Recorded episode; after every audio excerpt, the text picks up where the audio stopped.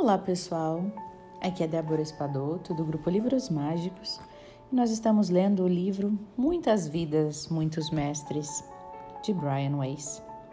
Esse é o nosso áudio de número 9 e nós vamos entrar no capítulo 8. Vamos ver o que nos espera nas próximas sessões de Catherine. Então vamos lá. Só três semanas depois é que tivemos uma nova sessão. E durante as minhas férias, deitados, deitado na areia de uma praia tropical, eu tive o tempo e o distanciamento necessários para refletir em tudo aquilo que acontecera no caso de Catherine.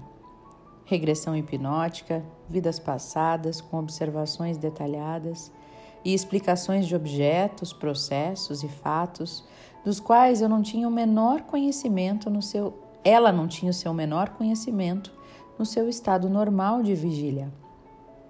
Melhoria dos seus sintomas através daquelas regressões, melhoria que não foi conseguida nem sequer remotamente por psicoterapia convencional durante os primeiros 18 meses de tratamento. Revelações espantosamente precisas sobre o estado espiritual após a morte, reconhecimento transmitido a que não tinha acesso poesia espiritual, lições sobre a dimensão depois da morte, sobre a vida e a morte, nascimento, renascimento, sobre os espíritos mestres que falavam com uma sabedoria e um estilo muito além das capacidades de Catherine. Na realidade, havia uma série de temas sobre os quais se tornava necessário meditar. Ao longo dos anos, eu tratei muitas centenas, talvez milhares de pacientes psiquiátricos que refletiam o espectro completo de desordens emocionais. Enviei diversos pacientes internados para quatro das mais importantes escolas médicas. Passei anos em sala de emergência psiquiátrica, em consultas externas e nas mais diversas instalações, avaliando e tratando pacientes externos. Sabia tudo a respeito de alucinações auditivas e visuais e sobre as perturbações da esquizofrenia. Eu havia tratado muitos pacientes com sintomas extremos e desordens histéricas de caráter, incluindo os casos de divisão de personalidades ou personalidades múltiplas. Eu havia sido um orientador profissional na, na questão de dependência de drogas e álcool, fundado pelo Instituto Nacional do Abuso de Drogas e estava perfeitamente familiarizado com a extensão dos efeitos da droga sobre o cérebro. Catherine não tinha qualquer desses sintomas ou síndromes. Aquilo que se passara não constituía uma manifestação de doença psiquiátrica. Não era psicótica, não se encontrava abstraída da realidade e nunca havia sofrido alucinações. Ver ou ouvir coisas que não se encontram presentes nem mesmo delusões, que são falsas crenças. E também a Catherine nunca havia usado drogas e não tinha qualquer traço sociopático. Não tinha uma personalidade histérica, nem apresentava tendências disso dissociativas, ou seja, de um modo geral, ela estava consciente de que fazia, do que fazia e o que pensava. Não funcionava em piloto automático e nem apresentar a divisão de personalidades ou personalidades múltiplas. O material que ela produzia se encontrava, na maioria das vezes, para lá das suas capacidades conscientes, tanto em estilo como conteúdo. Parte dele era particularmente psíquico, como, por exemplo, as referências a acontecimentos e fatos específicos do meu próprio passado. Entre outros, o conhecimento a respeito do meu pai e do meu filho. Como ela poderia saber? Bem como questões do passado dela própria. Ela possuía conhecimentos a que nunca tinha tido acesso ou reunira na sua vida presente. Estes conhecimentos, bem como a experiência na sua globalidade, eram estranhos à sua cultura e à sua educação e contrários a muitas das suas crenças. Catherine é uma pessoa relativamente simples e honesta não é uma estudiosa e não podia ter inventado os fatos, pormenores, acontecimentos históricos, descrições e poesia, que através dela chegariam a mim. Como psiquiatra e como cientista, eu tinha certeza de que o material era oriundo de uma determinada parte da sua mente inconsciente. Era absolutamente real, para lá de qualquer dúvida. Mesmo que Catherine fosse uma atriz altamente dotada, não tinha a menor possibilidade de ter recriado todos aqueles acontecimentos. O conhecimento era demasiado precioso e demasiado específico, situando-se para lá da sua capacidade. Eu refleti sobre a finalidade terapêutica da exploração das vidas passadas de Catherine. Depois de termos deparado com esta nova realidade, as suas melhoras foram extraordinariamente rápidas, sem necessidade de qualquer medicamento. Existe nesse domínio uma força curativa extraordinariamente poderosa uma força aparentemente muito mais eficiente do que qualquer outra terapia convencional ou medicamentos modernos. A força inclui a recordação e o reviver não só de acontecimentos traumáticos pontuais, mas igualmente os ataques diários aos nossos corpos, mentes e egos. Nas minhas perguntas, durante a observação de vidas passadas, eu procurava padrões dessas agressões tais como excessos crônicos, emocionais e físicos, pobreza e fome, doença, deficiências, perseguições, preconceitos persistentes, falhas repetidas, etc. Reservava também um lugar muito especial para as tragédias lancinantes, tais como a experiência tra traumática da morte, da violação que ela sofreu, as catástrofes maciças ou qualquer outro acontecimento horrível que possa ter deixado uma marca permanente. A técnica era similar à de se rever uma infância em terapia convencional, com exceção do fato de que a moldura do tempo, por ser de vários milhares de anos atrás, ao invés de habituais 10 ou 15 anos, modificava. Por esse motivo, as minhas perguntas eram mais diretas e mais orientadoras do que no caso da terapia convencional mas o sucesso da nossa exploração não ortodoxa era inquestionável. Ela e outros que mais tarde eu viria a tratar com a regressão hipnótica estava a ser curada com uma rapidez espantosa. Mas haveria outras explicações para as memórias das vidas passadas de Catherine? Poderiam as memórias ser transportadas nos genes? Essa possibilidade era cientificamente remota. A memória genética requer uma passagem não interrompida de material genético de geração para geração. Catherine vivera nos mais diversos locais da Terra e a sua linha genética era interrompida frequentemente. Tanto morria numa cheia, com toda a sua descendência, como não tinha qualquer filho ou morria na juventude. O seu fundo genético terminava sem ser transmitido e o que é que poderia dizer da sua sobrevivência depois da morte e do estado intermediário? Isso não poderia estar no seu, na sua lembrança genética. Não havia corpo e, evidentemente, não existia qualquer material genético, e mesmo assim as suas memórias continuavam lá. Não, a explicação genética tinha que ser posta de lado. O que é que poderemos dizer então da ideia de Jung sobre o inconsciente coletivo? um reservatório de todas as memórias e experiências humanas que, de acordo, que, que de certo modo aí teriam sido gravadas. E frequentemente encontramos em culturas divergentes símbolos similares, até mesmo em sonhos. Segundo Jung, o inconsciente coletivo não foi adquirido pessoalmente, mas de certo modo herdado pela estrutura cerebral inclui motivos e imagens que surgem de novo em cada cultura, sem se basearem em qualquer tradição histórica ou disseminação. Eu estava convencido de que as memórias de Catherine eram demasiado específicas para poderem ser explicadas pelo conceito de Jung. Não revelava símbolos, ou, símbolos ou imagens ou motivos universais. Ela fazia descrições detalhadas de gente, de lugares específicos, as ideias de Jung pareciam demasiado vagas para os conceitos de Catherine. E ainda era preciso considerar o estado intermediário. Considerando bem as coisas, era a reencarnação a questão que fazia mais sentido. O conhecimento de Catherine não só era detalhado e específico, como também se situava muito para lá da sua capacidade consciente.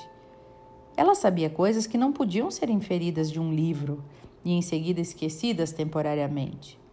O seu conhecimento não podia ter sido adquirido na infância para em seguida ser suprido ou reprimido da consciência por algum modo análogo. E a respeito dos mestres e das mensagens dos mestres, foi uma coisa que veio através da Catherine, mas que não era dela. E a sua sabedoria também se refletia nas memórias de Catherine de vidas passadas. Sabia que essas informações e essas mensagens eram verdadeiras. Eu sabia isso, não só por muitos anos de cuidadoso estudo das pessoas, das suas mentes, dos seus cérebros, das suas personalidades, mas também sabia intuitivamente, mesmo antes da visita do meu pai e do meu filho. O meu cérebro, com todos esses anos de cuidadoso treino científico, sabia que era verdade e os meus ossos também sabiam. Quando entramos em transe, ela logo começou a relatar. Vejo potes cheio de uma espécie de, de óleo. Apesar de um hiato de três semanas entre uma sessão e outra, Catherine entrara rapidamente num transe profundo. Estava enleada num outro corpo e num outro tempo. E ela continuou. Há diferentes óleos nos potes Parece ser um gênero de armazém ou um local onde são guardadas coisas. Os potes são todos vermelhos, vermelhos feitos com uma espécie de argila vermelha. Eles têm faixas azuis à volta deles. Essas faixas azuis estão na parte de cima. Vejo homens que se encontram ali, homens que se encontram nesta gruta. Estão a transportar os jarros e os potes de um lado para o outro. Estão empilhando e colocando numa determinada área. As cabeças estão raspadas. Não tem cabelo nenhum. A pele é bem morena. Pele morena. Você também está lá? perguntei a ela. Sim, estou a selar alguns jarros com uma espécie de cera. Estou selando as bocas dos jarros com cera. Eu perguntei: Sabe para que são usados esses óleos? Não sei. E você vê a si própria? Olhe para si. Consegue me dizer o que vê? Consegue me dizer o seu aspecto? Fez uma pausa e eu percebi que ela se observava. Tenho uma trança. Eu tenho uma trança no cabelo. Tenho vestido em um gênero de uma longa túnica. No fundo tem uma bordadura dourada. Você trabalha para os sacerdotes? Ou, ou estes homens de cabeça raspada? Eu perguntei. O meu trabalho é selar os jarros com cera. Este é o meu trabalho. Entendo, mas não sabe em que é que são usados esses jarros, né? Parece que eles são usados numa espécie de ritual, mas eu não tenho certeza. Não tenho certeza do que se trata. Há uma espécie de unção qualquer coisa nas cabeças, qualquer coisa nas cabeças e nas mãos. Nas mãos, é. Vejo um pássaro. É um pássaro de ouro que se encontra pendurado no meu pescoço. É achatado e tem uma cauda achatada. Uma cauda bem achatada. E a cabeça aponta para baixo, para os meus pés. Para os seus pés? perguntei. Sim, é dessa maneira que ele deve ser usado, com a cabeça para baixo há uma substância preta. É uma substância preta pegajosa, que eu não sei o que é. Onde está esta substância preta? Está numa caixa de mármore. Também a utilizam, mas não sei para quê. E há alguma coisa na gruta que você consiga ler, de modo que possa me dizer o nome do país, do local, onde vive ou a data? Não, não há nada nas paredes, estão vazias. Não sei o nome.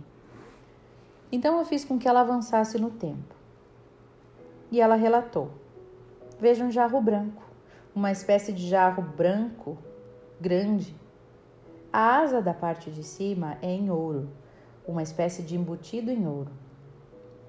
E o que está dentro do jarro? perguntei. é uma espécie de um unguento. Tem qualquer coisa a ver com a passagem para outro mundo. Uhum. E você é a pessoa que agora irá passar? Não, disse ela. Não é ninguém que eu conheça. Entendi.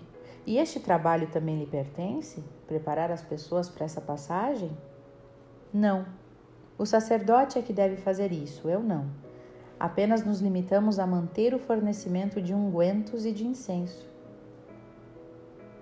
Entendi. E que idade você tem agora? 16. Você mora com seus pais? Sim, numa casa de pedra, uma espécie de vivenda em pedra. Não é muito grande, é muito quente e seca, e o clima é, o clima é sempre muito quente. Pedi a ela que fosse para casa, e ela disse: Estou em casa. Você vê pessoas da sua família?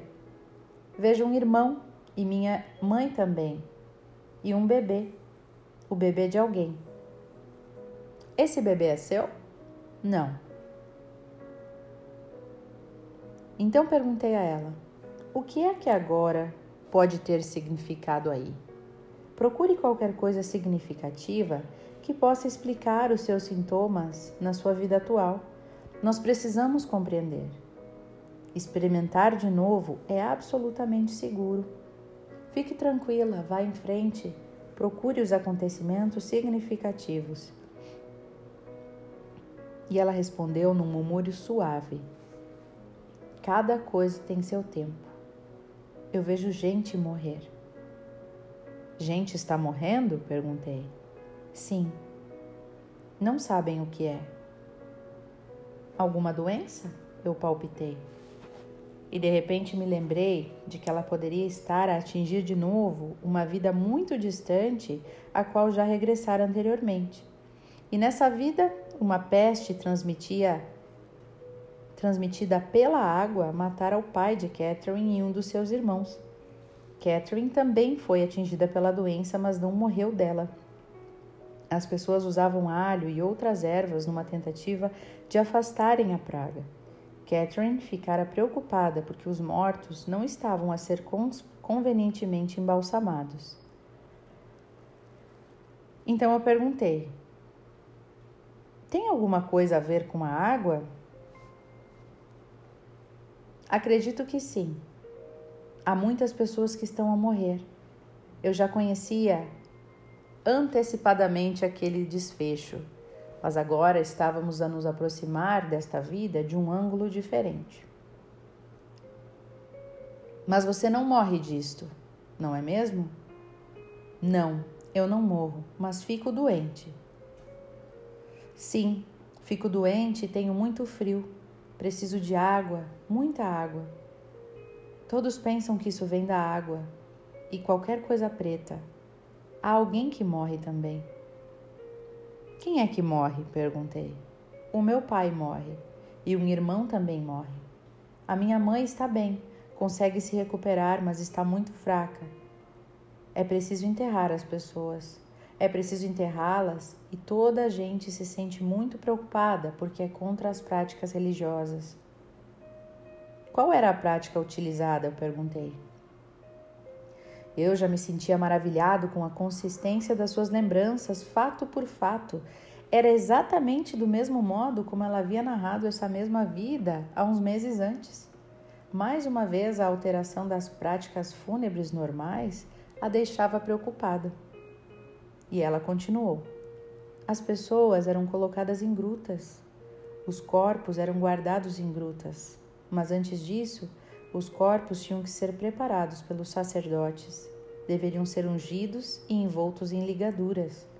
Eram mantidos em grutas, mas a terra está a ficar inundada.